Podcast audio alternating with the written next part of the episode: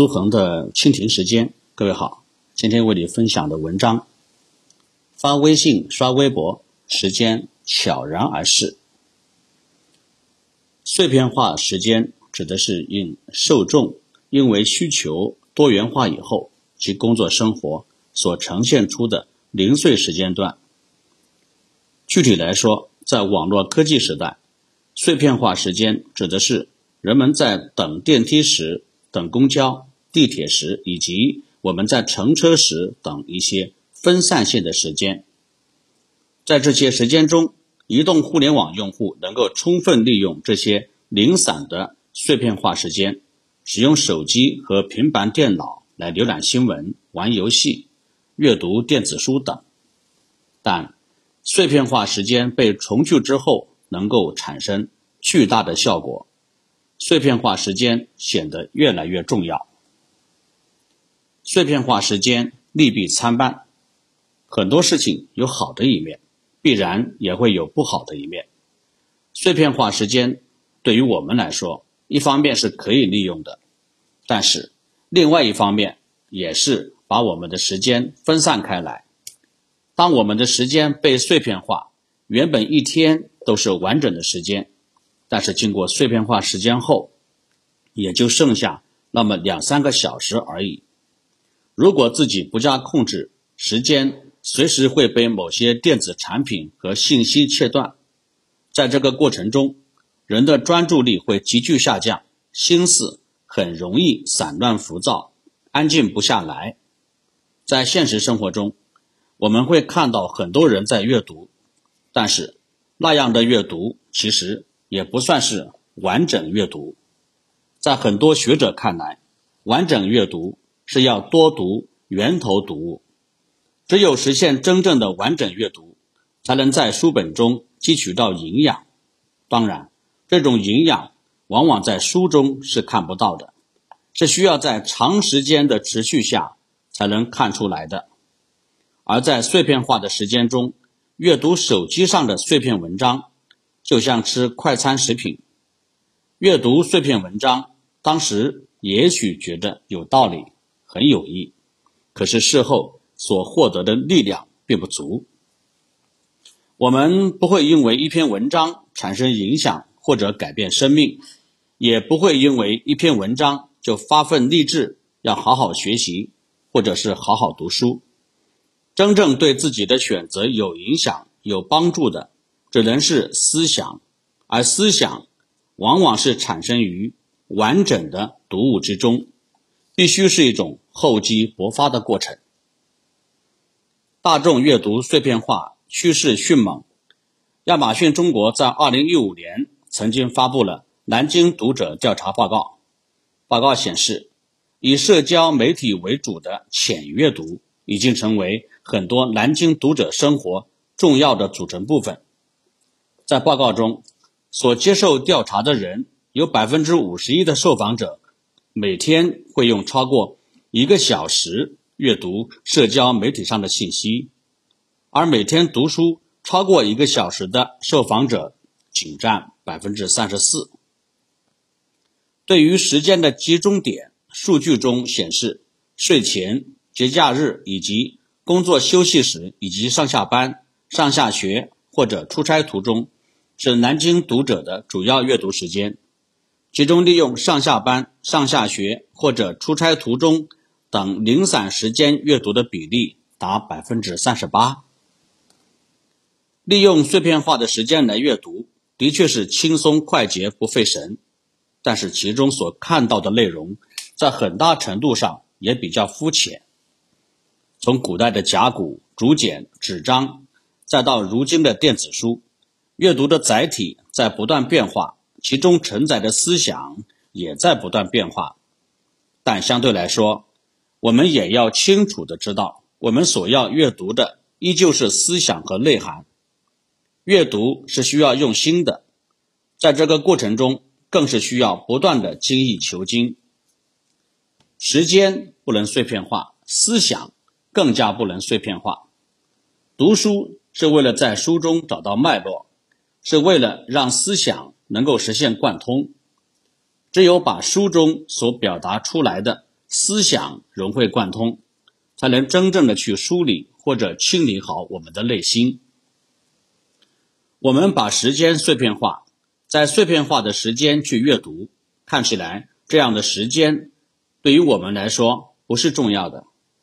但是，当我们回头看，才会发现我们的时间已经全部流逝了。而在这个过程中，我们的阅读并没有达到真正的阅读，我们的思想也没有实现进步。碎片化的文章，今天讲这个，明天讲那个，谁看上去每一句话似乎都很有道理，都很正确，但有时候它也只能是正确的道理，对人产生不了深刻的影响力。从某种程度上说，可能还是一种干扰和逆位。我们在这样的阅读中找不到真正的心灵栖息地，因为碎片化阅读中的过度娱乐化已经失去了文字本身该有的品味。随着新的科技手段的出现，阅读也的确是越来越便捷，书柜中装不下成千上万本的书，但是现在一个手机。却可以放上千本书在里面。与此同时，电子阅读很多依赖于微信、微博或者一些论坛软件。在这些软件上的阅读，实际上都是一种碎片化阅读，是一种浅表性阅读，主要是信息的快速获得和一些感悟的共鸣。有一位教授这样说道：“深阅读。”这里打开一本书，书中有思维体系，有一个质疑、思考、分析、延续的过程。书为什么要有目录呢？目录就可以呈现它的体系。所以，真正的读书最重要的不是信息的获得，不是让你什么都知道。我经常讲，知识分子不是知道分子。如果什么都知道就是知识分子。那么，最大的知识分子是百度和谷歌。知识分子的价值使命是提供一种思想，这才是人类文明真正沉淀出来的成果。在这位教授看来，碎片化阅读和逻辑体系是一对矛盾。年轻人不阅读名著，不动笔，不进行思考性的阅读，他的思维模式也会渐渐的浅表化，这很危险。长此以往，我们会被技术手段绑架，而更严重的后果是导致智商退化。如果人的思维层次、思维能力下降，就会导致文化危机，尤其是魔语文化危机。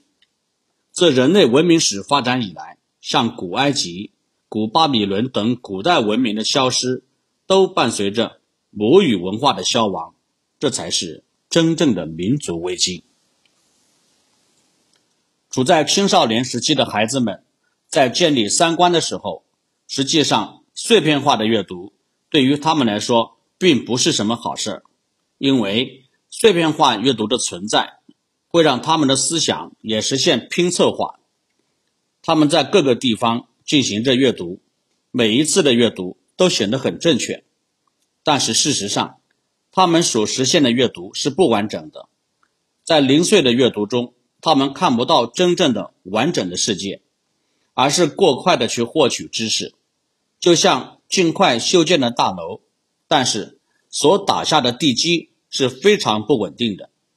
他们为了记住百分之十的东西，却浪费了百分之九十的时间，这样的时间和知识换算是十分不划算的。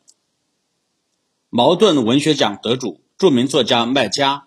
则以自己跟孩子的聊天为例，说明了自己的担忧。有时我能明显感觉到他的某些用词、观点简单粗暴，绝对不是从我的推荐的书中看来的，那只能是从网络阅读中得来。可他在网络上到底读了些什么，我无从知晓。零食不能当正餐吃。良性引导很重要。不少专家学者把碎片化阅读比作零食，就像我们日常生活中嗑瓜子儿，嗑瓜子儿有时候是挺香的，但是我们总不能时时嗑瓜子儿，有时候还是需要吃一些真正有营养的东西。当然，碎片化阅读是需要宽容对待的，但是我们更要学会去实现真正的深入式阅读。碎片化阅读也不是不能进行，我们也不要去抵触数字阅读，只是我们不能依赖科技手段带来的这种浅表化、碎片化阅读。我们要清楚地认识到传统阅读的重要性。要知道，传统阅读是不会消失的。阅读的载体并不重要，重要的是书本这种传统阅读方式所强调的阅读是一个。完整的体系性的知识，这正是阅读所应有的意义。好，各位听友，这是为您介绍的文章，文章题目就叫做“发微信、刷微博，时间悄然而逝”。好，我们今天的苏恒的蜻蜓时间就给您播送到这里，咱们下回再见。